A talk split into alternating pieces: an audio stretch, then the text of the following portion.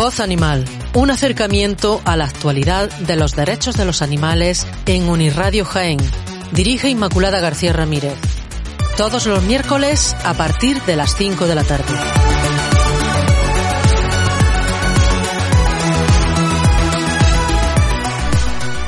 Buenas tardes, bienvenidos a Voz Animal un día más. Aquí estamos con el amigo Pablo López García. Buenas tardes. Hola, buenas tardes. Y un saludo de Inmaculada García Ramírez. Emitimos desde Unirradio Jaén en el 103.9 de la FM los miércoles de 5 a 6. Cinco, seis. Y bueno, aquí estamos de nuevo de celebraciones. Os decimos antes de nada que tenéis el correo electrónico para consultarnos, para escribirnos, lo que queráis, colaborar con nosotros, que es unirradio.ujaen.es.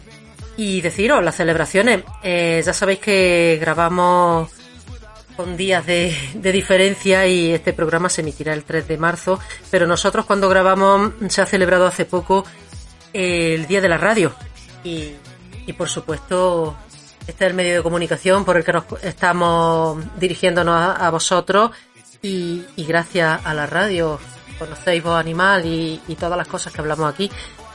Día 13 de febrero, el Día de la Radio. Felicidades a, todos los que hacemos estos programas, los que hacemos la radio en la onda y también a los que estáis ahí detrás, escuchando y formando parte de esta gran familia. Muchas gracias por estar ahí. También el día 11 de febrero se celebró el Día de la Mujer y la Niña en la Ciencia, que es algo muy importante. Sí. Eh, es algo que, que debería de, de tenerse más en cuenta. Las mujeres en la ciencia han estado muy ninguneadas, por cierto. Sí. Y, y es bueno que haya un día que, que celebre su existencia. Grandes inventos y grandes avances en la ciencia han sido realizados gracias a las mujeres. Y también se debe de potenciar con las niñas, Pues, que en la educación es importante. No se hace además. Creo que a las niñas se les da el papel.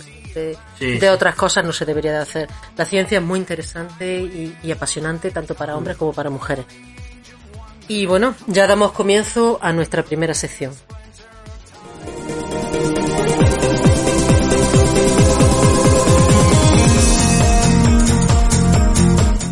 Derechos de los animales, con Inmaculada García Ramírez y Pablo López García. Comenzamos ya nuestra sección de derechos de los animales hablando de este día que hemos celebrado que ha sido el 14 de febrero, Día de San Valentín, que está muy bien, quien quiera celebrarlo, que lo celebre, por supuesto, y es Día del Amor, de la Amistad, eh, y es muy amplio, ¿no? Su celebración. Pero tiene otra cara también el Día de San Valentín. En algunos países, como México, por ejemplo, denuncian sacrificios de animales en rituales y hechizos de amor. Parece un atraso terrible, vamos. Además, que no sirve para nada, eso lo ¿Qué sabemos? ¿no? Eso no. Los que sabemos un poco de temas de misterio y sabemos que eso son tonterías, que no se debe de hacer eso ni, ni tentar a la naturaleza, ni a la fuerza. de- Solo atrae cosas negativas. cosas negativas y además un sacrificio de sangre, eso no puede traer nada bueno. Claro. Nada de amor, por supuesto. El amor empieza por la naturaleza, por los animales. Ahí sí podemos canalizar el tema del amor, pero no haciéndoles daño. Estas prácticas afectan a especies como los tor- las tortugas y los pajaritos, los colibrí. Qué pena esos pajarillos tan lindos Sí, que son tan pequeñitos y que, que de hecho están, están amenazados. peligro de extinción. Sí. Cada 14 de febrero se conmemora en numerosos países este vínculo único que, bueno, el amor es algo maravilloso, ¿no? Y que se debe de celebrar, pero no de esta manera. Eh, millones de parejas celebran su amor con poemas, canciones, bombones, flores, genial, ¿no? Ahí no hacer daño a nadie. Pero, sin embargo, en torno a esta festividad inocente, también han proliferado tradiciones muy sombrías, muy negativas, que dan bastante miedo. Son los conjuros de brujería y ritos invocados por personas que buscan atraer al ser amado y atraparlo para siempre. Una cosa que también me parece nada lícita, porque a las personas yo pienso que no se las puede tratar como si fueran objetos de nuestra propiedad Claro. se ama, se comparte y la persona tiene que estar mm, contigo por gusto, no porque tú la atrapes con algún tipo de, de oscuro conjuro. Sí. estos son brujerías. Estos son ritos invocados por, por este tipo de personas que para mí que, que tienen más ignorancia que otra cosa. Una persona que tenga un mínimo de conocimiento no hace eso. Y mucho menos pretender atrapar a alguien para siempre con, Contra su voluntad. contra su voluntad, me parece absurdo. Estas prácticas son falsas, falsas que no tienen ningún poder además, pero sí conllevan un coste muy alto. Muchos de estos rituales de amor requieren un sacrificio animal. Estas especies son maltratadas y una de ellas, la que más preocupa, es el colibrí, que ejerce una función invaluable como polinizador cada año por estas fechas y por desgracia es masacrado en masa. Este pequeño pájaro permite la reproducción sexual de las plantas, un papel esencial que comienza cuando inyecta su largo pico casi hasta el fondo de la flor para alimentarse del néctar. Al absorber la sustancia, quedan alrededor de su, de su boca los restos del polen y, y el ave viaja después a una nueva flor para repetir este proceso y sin pretenderlo deja caer sobre ella el polvo que llevaba en el pico. Es lo mismo que los insectos, que las abejas, por ejemplo. En este momento los gametos de la primera planta resbalan hacia el ovario de la segunda flor y ahí se produce la fecundación. Los colibrí realizan esta operación cientos de veces al día y con ello promueven el nacimiento continuo de nuevas flores, frutos y, y yo pienso que en parte por esta función se, se asocian tradicionalmente al tema del amor y la fecundidad. Pues, Pero vaya, mm, que de ahí a matarlos para atraer supuestamente al amor de tu vida, pues como que no. Este animal está protegido por las leyes mexicanas y cada mes de febrero se capturan en el territorio nacional miles, miles y miles de colibrí que son usados en estas prácticas absurdas. El 14 de febrero concretamente. Estos brujos piden que se haga de noche, con velas, con la figura de Jesús crucificado. Madre mía, ¿qué tendrá que ver Jesús? no tiene nada que ver. Nada, nada que ver. Un hombre que vino hablando de paz y de respeto.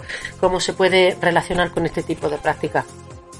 Eh, en fin, lo que es una típica brujería. Una brujería mala, mala y negra, porque no se puede hacer esto para amarrar a nadie. En fin, eh, lo que hacen es que atan al colibrí a la fotografía con un hilo y, y bueno, mm, lo mismo lo ponen en el altar, sea hombre o sea mujer la persona que quieren atraer. Para que este conjuro supuestamente surja efecto, la tradición dice que hay que rezar una oración. Bueno, rezar a quién? Al diablo, porque en Buena este caso, en este caso yo creo que Dios está bastante ofendido por, por lo que se puede hacer con su obra. Eh, en fin, esto no tiene más, más explicación. Que ningún tipo de magia oscura ni de, mm, de esos ritos sirven para nada, lo primero. Que no se debe de intentar amarrar a nadie en contra de su voluntad para tenerlo. Eso lo segundo, porque de ahí no puede salir un amor bueno ni nada parecido. Y, y luego que, que se está maltratando animales y que la naturaleza eso lo va a cobrar. Eh, el karma vendrá un día y, y esos asesinatos, esas sangres derramadas tontamente, pasarán factura. Así que, por favor, esas cosas, aparte de que no funcionan, que no se hagan y que los animales no paguen la estupidez humana. Exactamente. Dan una nu- nueva noticia, Pablo, y que sea buena, por favor.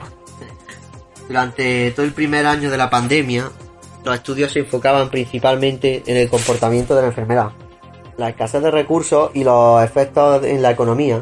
Si acaso se hablaba de, de las mascotas, eran en tono alarmista y parecían titulares, aparecían titulares como se contagian gatos o los leones de un zoológico contraen el COVID. Sí, eso ya lo hemos hablado nosotros en el programa, además, Sí. el tema del COVID con los animales.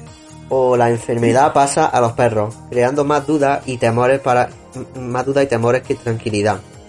No dudo que muchos animales, probablemente más gatos que perros, quedaron en la calle por noticias incompletas.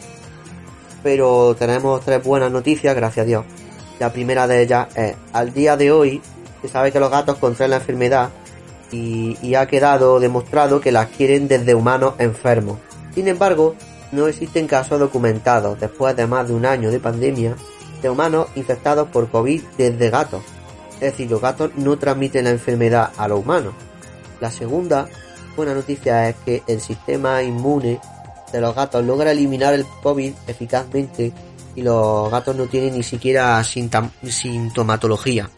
Esto no quiere decir que no la padezcan, sino que no enferman en ninguna eh, forma grave ni tampoco mueren por la enfermedad.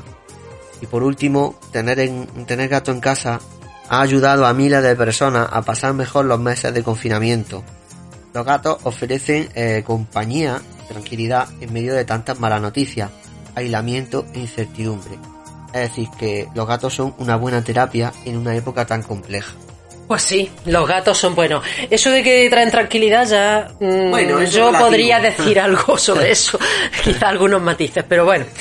Porque a veces se arman en mi casa unas batallas campales que vas a tela. Pero bueno, mm, sí, eh, son hijos maravillosos que tenemos en nuestra casa y, y como tales hay que aceptarlo. Y además tienen un sistema inmunitario que, parece ser que resiste a esta enfermedad. O sea que muy bien, hay que tener mascota en casa y, nos van a proteger no solo contra las malas energías, sino también contra la enfermedad. Bien cuidado y bien protegidos, por supuesto. Así que muy bien. Eh, vamos ahora con la música. Ya sí toca. Eh, un tema que no es del 80, sino que es del 1992. Mm, me encanta, qué bonita. Miguel Bosé eh, vamos a rememorar un poquito y a celebrar el Día de los Enamorados con esta canción tan preciosa que pertenece al álbum Bajo el signo de Caín. Si tú no vuelves.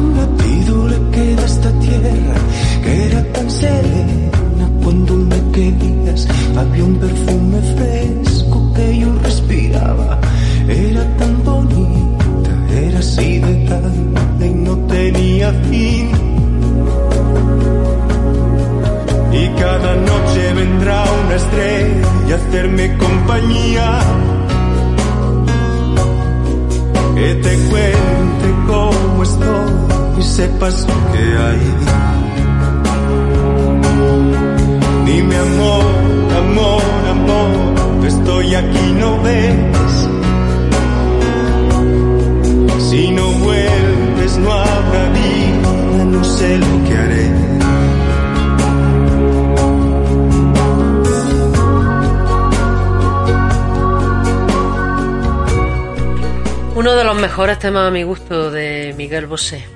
Y bueno, volvemos ahora a, a las noticias animales. Ahora voy a dar yo la buena, Pablo. También tengo que dar alguna buena. La plaza de toros que, que ahora será un mega vivero en Colombia. Muy bien, utilizar esas plazas de tortura para cosas buenas y útiles.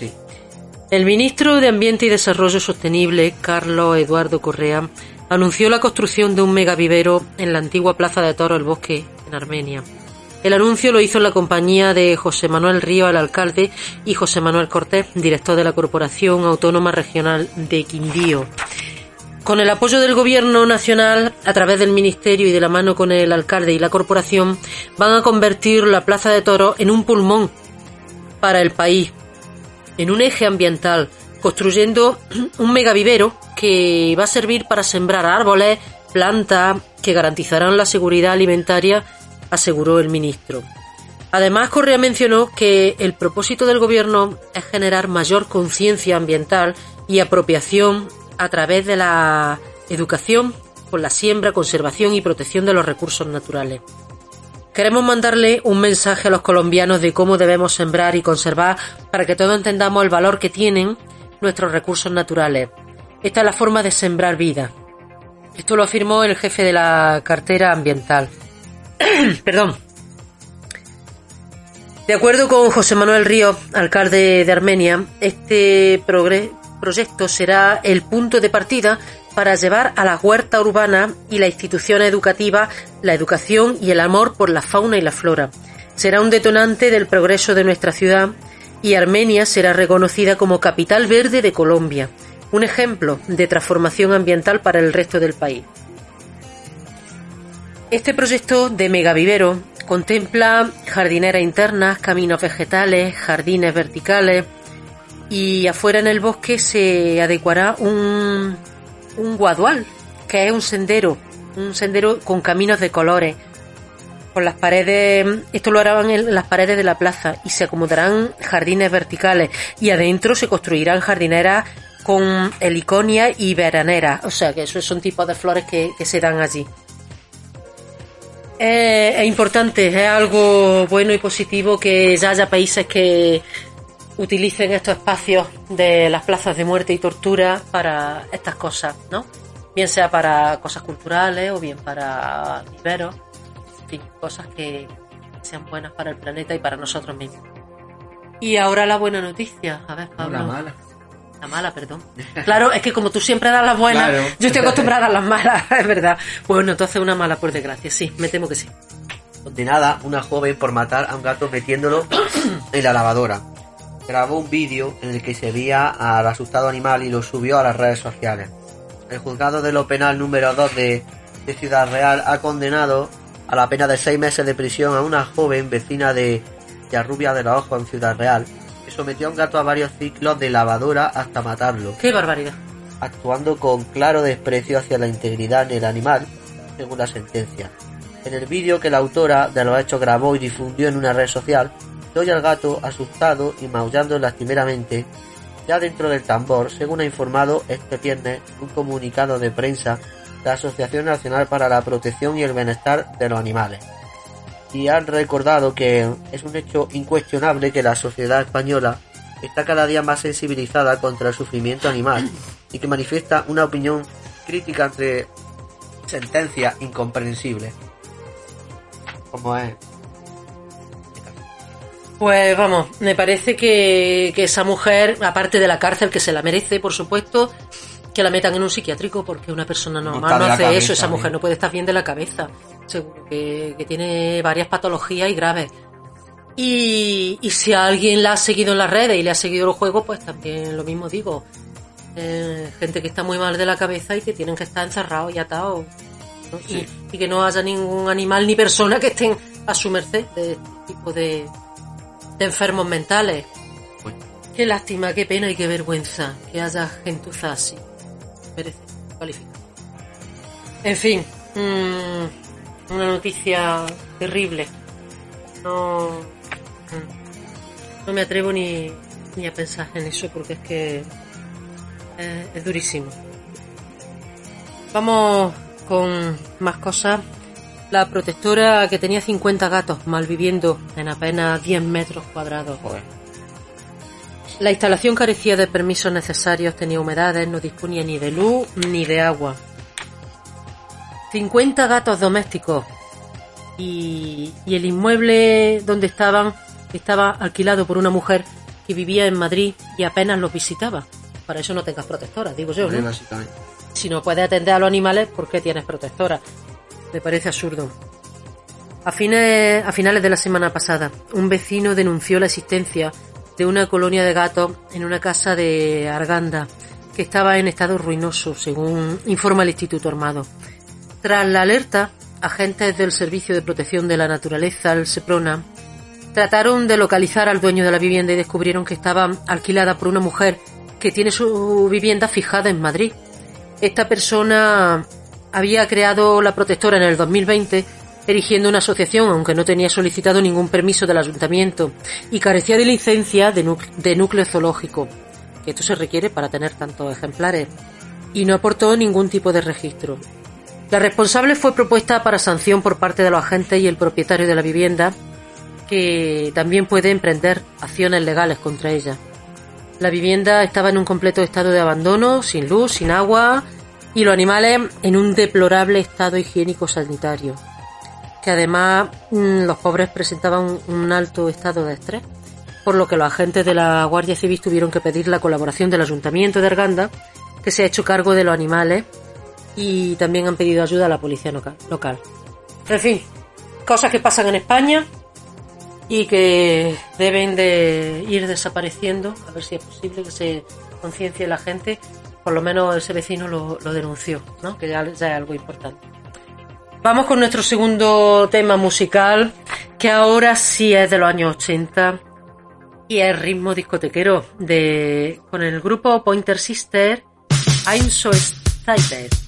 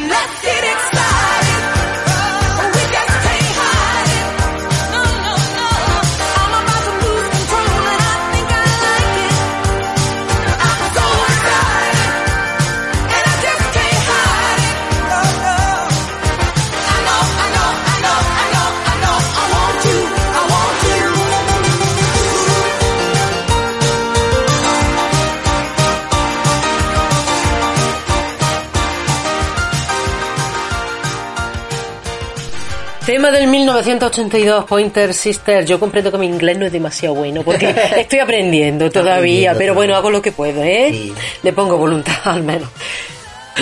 bueno, continuamos. Eh, la sentencia del Tribunal Superior de Justicia ha anulado el plan de caza del lobo entre 2016 y 2019 de Castilla y León y son condenados a reparar el daño.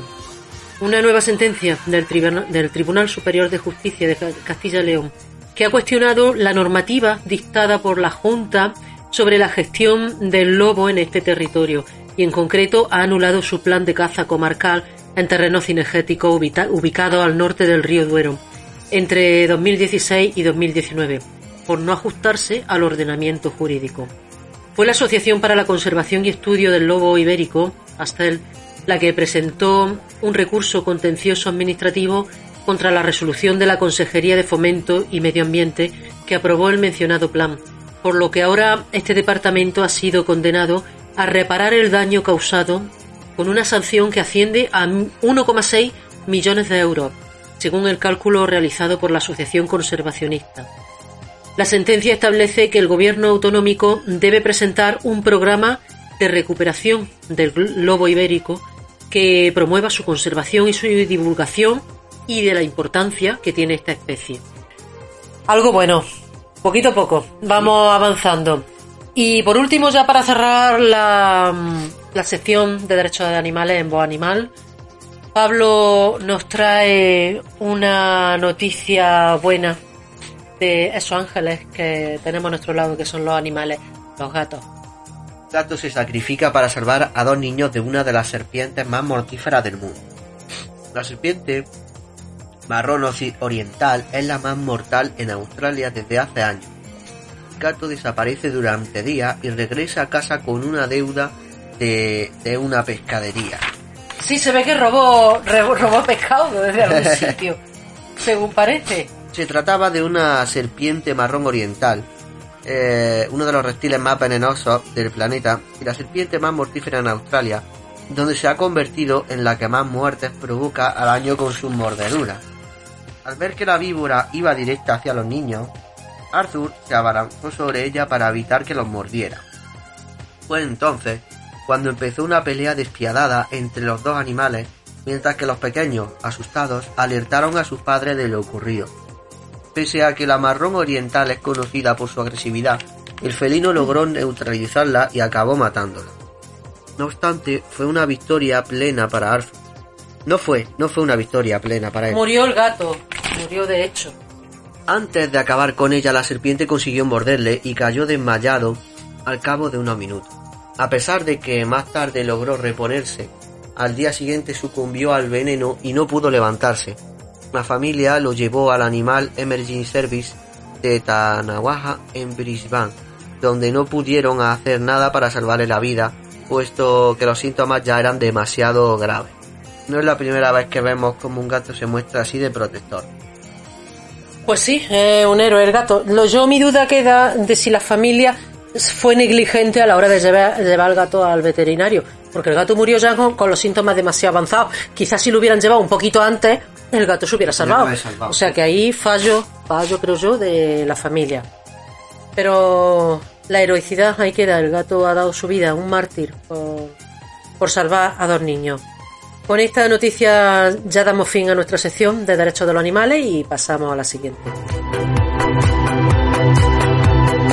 Misterios de la naturaleza y los animales. La voz de lo desconocido.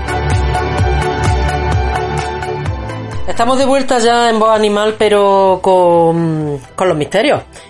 Y continuamos con la colaboración de nuestro querido amigo del programa, Manuel López, Colorado Jean, que es su seudónimo, que nos regala su maravilloso relato de misterio no solo de terror, sino esta vez va a ser misterio, porque este relato que vamos a leer eh, está basado en un hecho real.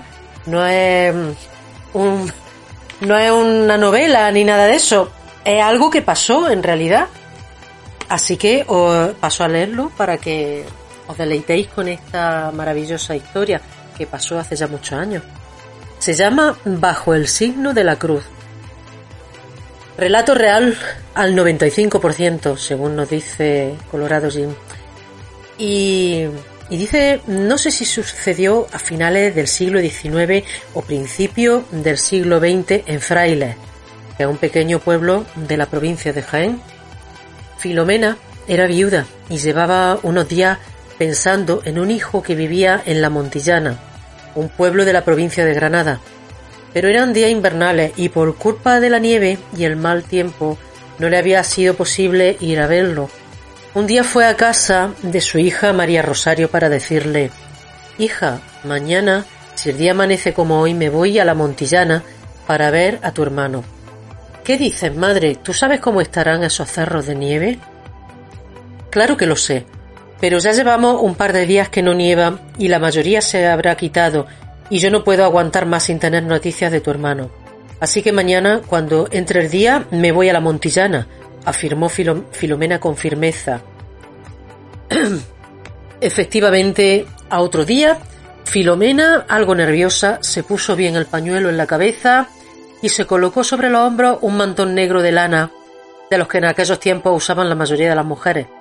Cogió un cesto de mimbre que contenía algunas cosillas para su hijo y decidida salió a la calle. Estaba nublado y el cielo se cubría de un color plomizo, pero no le importó. Y con paso firme se fue por el camino del Tajo cuando llegó al Nogueral. Se desvió entonces al cortijo de las Parras.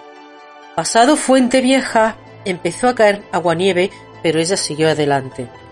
El camino dejaba mucho que desear, tan solo era una vereda marcada por la herradura de las bestias y por el ganado que había por aquellos parajes. Llevaba caminando aproximadamente un par de horas cuando el día fue empeorando. Hacía un frío que lava los huesos, y por si eso no era bastante, comenzó a caer pequeños copos de nieve que pronto se convirtieron en enormes copos. Pero Filomena, en su empeño, siguió adelante, hasta que ya le fue muy difícil caminar. La nieve era cada vez más copiosa y caía con más fuerza, empujada por un viento helado que casi cortaba la respiración. La nieve casi le llegaba a las rodillas, cubriendo por completo el camino y haciendo que Filomena perdiera la orientación. En esos momentos fue cuando empezó a temer por su vida, y bastante asustada miraba a su alrededor. Sabía que cerca debía de estar un árbol que ella recordaba otras veces, y como un milagro del cielo apareció ante sus ojos. Aquel enorme y majestuoso árbol, y con lágrimas en los ojos consiguió llegar hasta él. Se, se trataba de un quejigo, milenario, de grandes dimensiones, que en el tronco presentaba una cavidad bastante grande que se había formado con el paso de los años. Filomena pegó la espalda al hueco y fue resbalando hasta quedar sentada en el suelo, dispuesta a esperar que dejara de nevar. Sus esperanzas de salir de allí con vida eran casi nulas. Así pasó el resto del día, y cuando llegó la noche le embargó la pena y por su mente pasaron recuerdos de su niñez, cómo murieron sus padres, el nacimiento de su hijo y la muerte de su marido, y ahora le tocaba a ella, y no deseaba morir en aquellas condiciones. Aquellos pensamientos de vez en cuando eran interrumpidos por los aullidos de los lobos que deambulaban por aquellos alrededores, y con devoción hizo el signo de la cruz, mientras decía Señor, ten piedad de mí. Dijo comenzando a rezar hasta que el sueño la venció. En Frailes no dejaba de nevar y la hija estaba muy preocupada por lo que le podía haber pasado a su madre. Algo le decía que era imposible que su madre hubiese llegado a la Montillana y desesperada se dirigió a su marido. Miguel, ¿tú crees que mi madre habrá llegado a la Montillana? Si ha, si ha nevado como aquí, lo veo muy difícil, pero ahora que es casi de noche ya no podemos hacer nada. Voy a hablar con mi hermano, Manuel, para que me acompañe y mañana temprano nos vamos en su busca. La noche no la pasaron muy bien por la preocupación de saber cómo estaría Filomena, y con los primeros claros del día, Manuel llamaba en la puerta de su hermano Miguel, apodado Miguelete.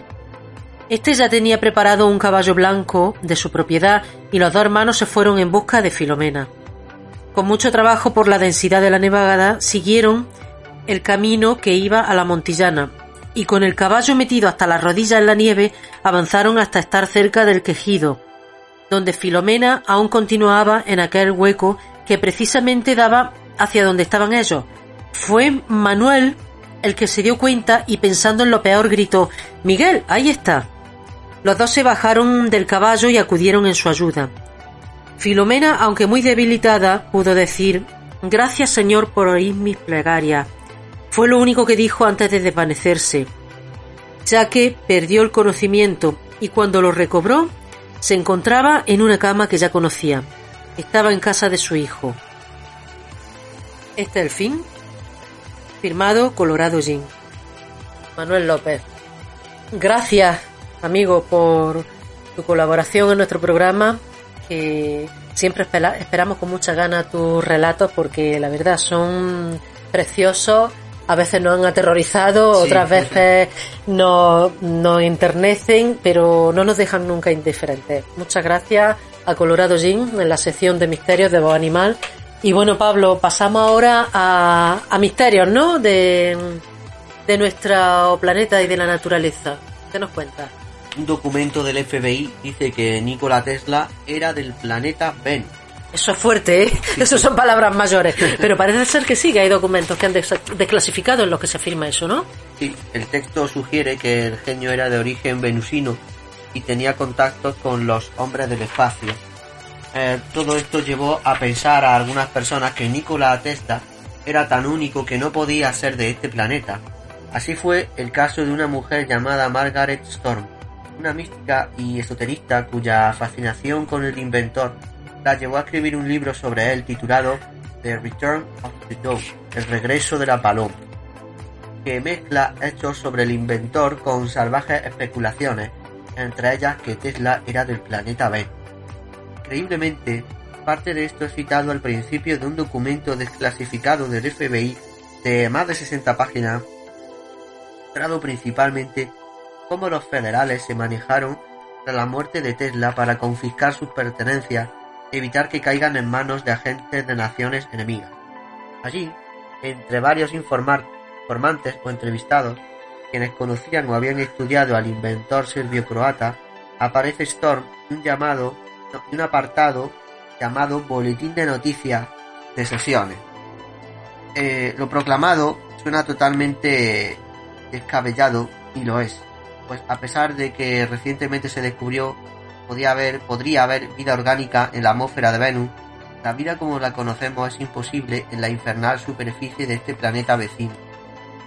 Bueno, sí, eh, claro, la vida tal y como la conocemos, como bien has dicho. Pero, ¿y si la vida es otro tipo de. está basada en otro tipo de, de, estructura, que no sea el carbono y que sea de otro tipo? O simplemente mm, entidades espirituales o luminosas o energéticas que también pueden vivir en planetas que no son viables para nosotros, pero sí lo serían para otro tipo de entidades. Yo no lo descarto, vaya. bueno, eh, ahora vamos a hablar mm, de otro misterio que se ha producido a lo largo de la historia y, y se define con una palabra un poco así, bueno, complicada, la litotelergia. Litotelergia, mm, movimientos de, piedras, lluvias de piedras que se producen y se han producido en casa y en sitios muy concretos y que no tienen una explicación. Os explicamos de qué va el tema. Eh, parece ser que es una combinación de creación de la mente y la materia. Son casos muy raros, tampoco son muy comunes, pero sí hay reseña a lo largo de la historia. Han llovido peces unas veces, otras veces han llovido ranas, sangre. Podría ser, bueno, eso tendría una explicación. Yo ahí sí le veo cierta explicación lógica, que podría ser que cualquier tromba de agua o, pequeño tornado succione el río y todos los animales y todo lo que lleva el río. Entonces te lo manda a otro sitio y, claro, llueven ranas, llueven peces. ahí hasta ahí llego. Pero las piedras os cuento y veréis que no tiene una explicación. Las piedras atacan a personas en concreto. Hay referencias en la Biblia, en la Edad Media, y no todos los casos son iguales. En el 1982, en Machaco, en, en Kenia, empiezan a sentir piedra en el techo, empiezan a sentir que golpean las piedras en el techo, y luego esas piedras caen también dentro de la casa. Y, bueno, era solo en esta casa, no, no, no subían piedras en otro sitio, nada más que en esta casa. No eran todas iguales ni de tamaño, una era más grande, otras más pequeñas. Y curiosamente no los golpeaban a ellos, a la familia, a los que estaban en, la casa. No se sabía de dónde venían, eh, era algo extrañísimo. Y se repetía este fenómeno intermitentemente. De pronto dejaban de caer piedras, de pronto volvían a caer otra vez. Se materializaban además una cosa muy curiosa porque se subieron a lo alto del techo a ver si es que había algo o alguien en el techo tirando las piedras. Y no, observaron como a 50 centímetros del techo se materializaban las piedras, no caían de ninguna parte, aparecían eh, desde 50 centímetros del techo. Una cosa increíble. Mm, esto se conoce también como aportes materiales, porque la materia desde otro sitio se manifiesta eh, eh, como si se teletransportara a otro lugar. Son aportes que, sucedían en este caso a 50 centímetros del techo. Y curioso, cuando caían esas piedras, al rato o a los días desaparecían, se desmaterializaban otra vez. Una cosa muy extraña y que, bueno, ni ciencia ni parapsicología han, sido capaces de explicar qué es lo que pasa ahí. Mm, se aventuran hipótesis que pueden ser, ya te digo, aportes materiales, teletransportaciones, mmm, que es así como se llama, ¿Por qué se producen en cierto momento y, en ciertos lugares? Pues, pues no se sabe. Mm, llegó a pensarse que, podrían ser espíritus malignos. Otra cosa habría más lejos, a lo mejor, ¿no? Eh, quizá eso porque, bueno, la casa con el tiempo volvió a la tranquilidad y, y puede estar relacionado con la, mm, los poltergeist. Que alguien de la casa esté, su mente esté interaccionando con la materia y, se produzcan este tipo de fenómenos. Otro que ocurrió en Galapagar, en Madrid, en la calle San Gregorio, en el 1984, no hace tanto, en julio. Un taller, un taller donde se trabajaba y empezaron allí a caer piedras. Rompieron el tejado, pensaban que era alguien de fuera, pero no era nadie. Y, y era imposible además porque era una nave alta de hasta donde se trabaja y a esa altura no podía estar nadie tirando piedras. Pero seguían cayendo, rompiéndolo todo. Caen todo lo, caían todos los días. Y algunas era muy curioso porque salían de la pared, o sea, no, no, caían del techo, sino que se materializaban desde la pared y se desplazaban horizontalmente. Cruzaban a gran velocidad rompiendo algo. Por suerte no dañaron a nadie tampoco. Pero nunca había pasado nada así. Llamaron a la Guardia Civil, no le hicieron caso, llamaron al cura y, se, y, el cura vio que caían las piedras, porque en ese momento mmm, fue testigo del fenómeno y huyó diciendo que era el diablo. Bueno, el pobre hombre se asustó y no tuvo otra cosa mejor que decir que era el diablo. Llamaron a un radiestesista que se puso a temblar. Los radiestesistas que llevan la varilla esa que detectan o los péndulos y se puso a temblar. Mmm, se asustó muchísimo también, se fue corriendo y no dijo lo que pasaba. Simplemente se negó a hablar del tema, pero le afectó bastante. Volvieron a llamar a la Guardia Civil y se pusieron allí a vigilar y empezaron a caer las piedras de nuevo. Llevaron mmm, bastantes días viéndolo, que ya lo vieron la Guardia Civil, ya dijeron qué pasa aquí, ¿no? Pero ellos se asustaron también bastante y se fueron, pero entregaron un informe donde hablaban del tema y dejaron constancia. De pronto todo eso paró y ya se quedó todo normal. O sea que es algo bastante extraño, ¿no? Otro caso, en Chile, en Cutum, en el 1976, Nicasio Torres avisó de que caían piedras en su casa. Y, y, bueno, era una época donde había allí bastantes problemas de dominio militar, restricciones. Tampoco se podían decir esas cosas así alegremente porque se las tomaban mal. Y, y el pobre hombre también estuvo, estuvo pasándolo bastante mal, se tuvo que ir de la casa con su mujer y su hija. Y, fue una tortura el tema este de las piedras explicación? Pues que puede ser algo de origen paranormal, que puede influir la mente de las personas que están en esa casa y, de ahí pueden intervenir pues desde malos espíritus, porque depende del caso también. Había casos en los que realmente no solo caían piedras, sino que ya caían objetos, caían cuchillos, caían monedas, caían huesos de muertos que lo analizaron y eran huesos de personas fallecidas. O sea, que ahí ya podemos hablar de, quizá de interacción de espíritu de bajo nivel o de, índole demoníaca. Por eso te digo que es muy difícil saber en cada caso, eso habría que estudiarlo, en qué está pasando ahí con el tema de los aportes materiales de las piedras. Apasionante nuestra naturaleza, nuestro mundo. Desconocemos prácticamente todos los mecanismos de la naturaleza, siempre nos sorprende. Los misterios en voz animal. Fascinante. Bueno, y ahora ya eh, pasamos a otros temas con, con nuestra siguiente sección.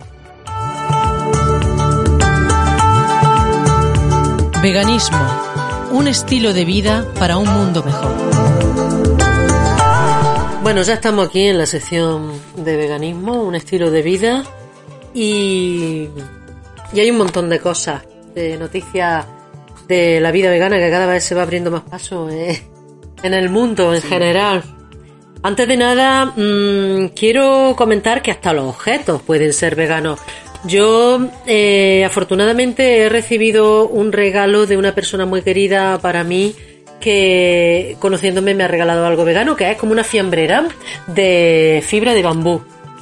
Preciosa, muy bonita. Porque no la podéis ver, porque, pero es preciosa y, y da gusto tocarla.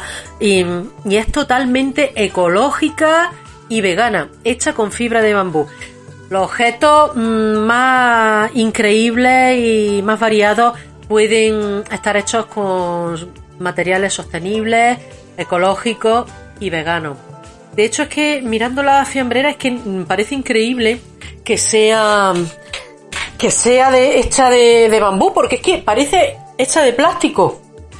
Y no, no está hecha de plástico. Es una fibra de bambú totalmente hecha con medios respetuosos con el medio ambiente y vegana, por supuesto. Debemos de ir eh, haciendo nuestra vida cada vez mm, más sostenible, más vegana. Hay que ser vegano. ¿No, Pablo? Pablo la está viendo y, y le está gustando muchísimo. Muchas gracias a la persona que ha hecho este maravilloso regalo. Un saludo. Continuamos ahora con, con más noticias y, y seguimos hablando de los materiales porque jóvenes mexicanos desarrollan un cuero vegano a partir del cactus. Y esto está revolucionando la moda. La moda ahora es ser vegano. No está de moda llevar pieles, no está de moda llevar productos de origen ani- animal. Eso está totalmente pasado y desfasado. Vamos en moderno. Dos jóvenes emprendedores mexicanos desarrollan cuero vegano con cactus. Y, y ya os digo, revolucionan el mundo de la moda. Ya sabemos que el medio ambiente sufre día a día el maltrato de los seres humanos, pero estos jóvenes han hecho su aporte, como otros tantos humanos que, que están aportando mucho a, a la vida y a la calidad de vida en el planeta. Consiste en este cuero vegetal que es muy particular porque tiene la misma consistencia que el cuero convencional. El cactus del que obtienen la materia prima es el nogal, un tipo de cactácea que es muy versátil y se utiliza como alimento, incluso para fabricar biogás. Además, el cultivo del nopal es muy sencillo, no necesita mucha agua, porque es un cactus, y se adapta rápidamente a cualquier suelo, o sea, todas son ventajas. Si el caso es ponerse y, ponerle un poquito de interés, Claro. ya está. Este vegetal es muy noble y no requiere de mayores cuidados. Al contrario, el nopal aporta beneficios como que limpia el suelo en el que crece. Tiene todo. Todo lo tiene. Confeccionar prendas o artículos de cuero implica sacrificar animales, además de que requiere muchísima agua. Esto no solo daña al medio ambiente, sino que cualquier cosa que, que compremos de cuero siempre tiene un elevado costo. Estos jóvenes diseñadores utilizan el nopal, que al mismo tiempo es un alimento básico de la cocina mexicana, y así evitan el sacrificio de animales y el daño tan grande al medio ambiente.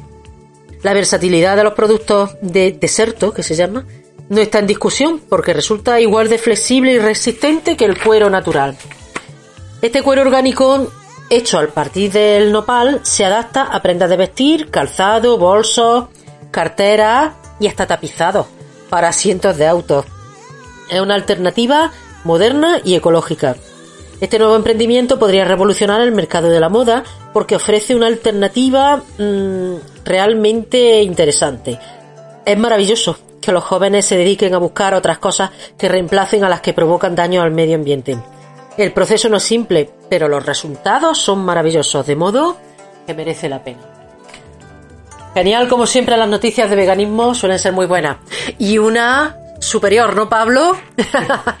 Lanzan al mercado el KitKat vegano. es que solo a los que somos golosos nos va a venir genial. Sí, la verdad es que sí. Una de las solicitudes más comunes que vemos en las redes sociales eh, es que quieren un KitKat vegano. Así que estamos encantados de poder hacer realidad ese deseo. La nueva barra sin lácteos, llamada KitKat V, se lanzará a finales de año en varios países de todo el mundo. Para asegurarse de que la alternativa vegana de KitKat estuviera a la altura de la original, los chocolateros y científicos de alimentos del Centro de Investigación y Desarrollo de Nestlé han trabajado arduamente para asegurarse de que el sabor y la textura sean perfectos. Según Louise Barrett, directora del Centro de Tecnología de Productos de Confitería de Nestlé en York, el sabor fue una prioridad al desarrollar el chocolate a base de plantas para nuestro nuevo KitKat vegano. Utilizamos nuestra experiencia en ingredientes, junto con un enfoque de prueba y aprendizaje, para crear una deliciosa opción vegana para los fanáticos del Kit Kat, agregó. Queremos estar a la vanguardia en eso, defendiendo el descubrimiento de alimentos y bebidas de origen vege- vegetal. Qué mejor manera de hacerlo que ofreciendo una versión vegana de nuestra marca más famosa y querida, añaden. A pesar de su liderazgo, participando en Veganuary, Nestlé es una marca a la que muchos veganos boicotean debido a su accidentado historial en lo que respecta a diversas prácticas comerciales. Es cierto, es cierto que E no es un ejemplo precisamente de veganismo ni de respeto a los animales ni al medio ambiente, pero bueno, a ver si poquito a poco, mira, esto, eh, quien dice una cosa dice otra, pues lo que hacen bien lo hacen bien. Y en este caso, genial, el Kit vegano. A ver si van haciendo vegano muchas otras más cosas y delicias que nos gustan. Y, y ya Y está. no pasa esto vegano. Sí, sí, es lo ideal, es lo suyo. Y siendo veganos no pasamos hambre, ni mucho menos. No, no. Para nada. Nos encanta la comida vegana. Y hablando de otras cosas que no son comida, como los cosméticos. Yo siempre os digo que tengáis mucho cuidado a la hora de comprar cosméticos que no, que no maltraten animales, que sean cruelty free, que sean libres de maltrato animal. Ahora os voy a dar una receta y no va a ser una receta de comida, sino una receta de una crema para hacer en casa, que aparte de que sale mucho más barata, es buenísima para las manchas de la piel, la blanquea, le da color uniforme y te deja joven y radiante, antiinflamatorio y regenerativa. Os lo digo de verdad que yo la he probado. ¿eh? Eh, en los productos naturales que tenemos en casa están muchas veces las soluciones a, esa, esa falta de elasticidad que tiene la piel con el paso del tiempo y, y que es la solución.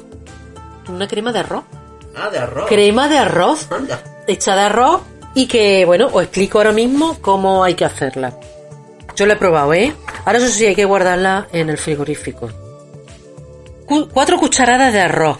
Se enjuaga el arroz, lo- le quitamos toda la suciedad que tenga, lo escurrimos y se enjuaga. Lo dejamos sumergido en agua mínimo dos horas, que puede ser incluso toda la noche, porque así va a ser mejor que se hidrate, porque la crema va a salir mucho más suave y, y más untuosa, ¿no? Así que podéis dejarlo las horas que queráis, pero mínimo dos horas.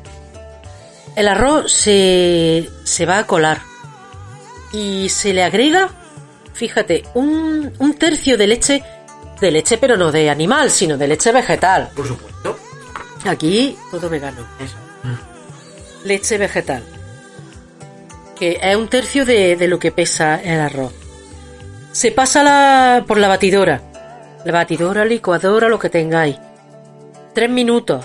Tres minutos o más, porque lo que queremos es que esté muy bien molido. Porque el arroz, claro, el arroz es como cristalillo. Entonces, eh, cuanto más molido esté mejor. Hay que tener cuidado.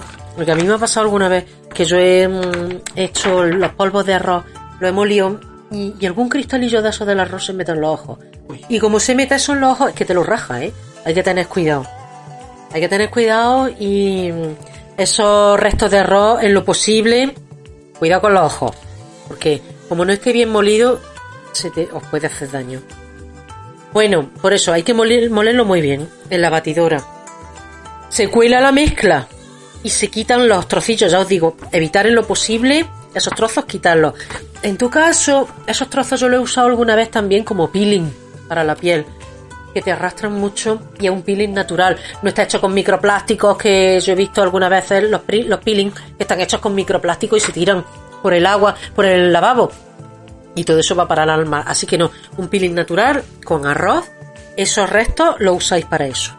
Pero además es que el, arroz deja la piel maravillosamente bien, os lo digo por experiencia. Yo tengo un problema en la piel que tengo derm- dermatitis atópica y tengo problemas hasta con la ropa, con cualquier cosa. Y el arroz es lo único, lo único mm, que a mí me ha arreglado la piel. Y a mí la piel a veces se me ha puesto de manera horrorosa que me han tenido que poner corticoides y todo y no había manera. El arroz me ha solucionado el tema. Así que os lo digo de verdad que es un producto natural buenísimo para la piel. Bueno, pues esta mezcla que ya hemos mm, colado, le hemos quitado los cristalillos esos de arroz, la echamos en la sartén a muy baja temperatura, que no se queme, y se mueve todo el rato. Como se queme, la hemos estropeado la crema. Así que hay que tener cuidado.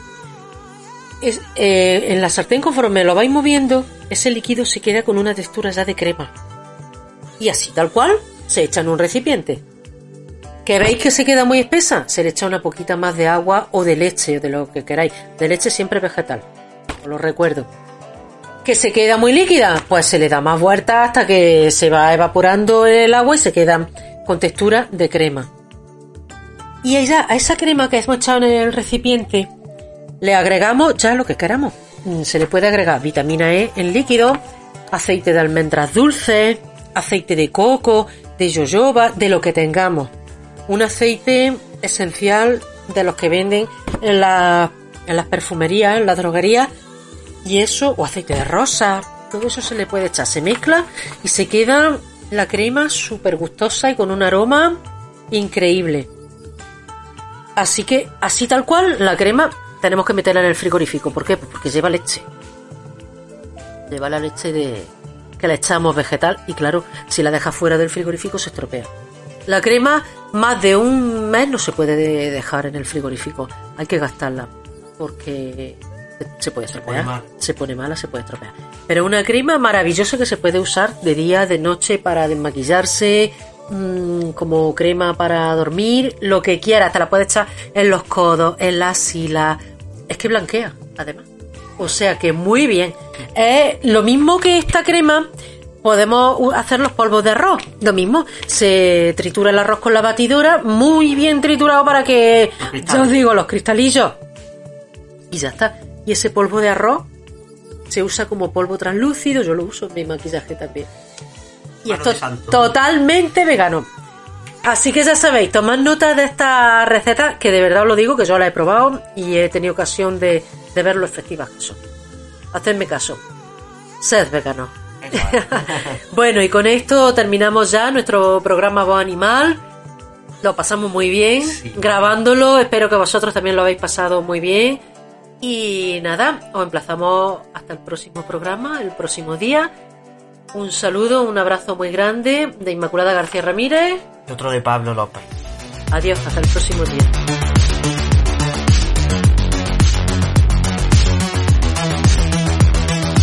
Voz Animal, un acercamiento a la actualidad de los derechos de los animales en Unirradio Jaén. Dirige Inmaculada García Ramírez. Todos los miércoles a partir de las 5 de la tarde.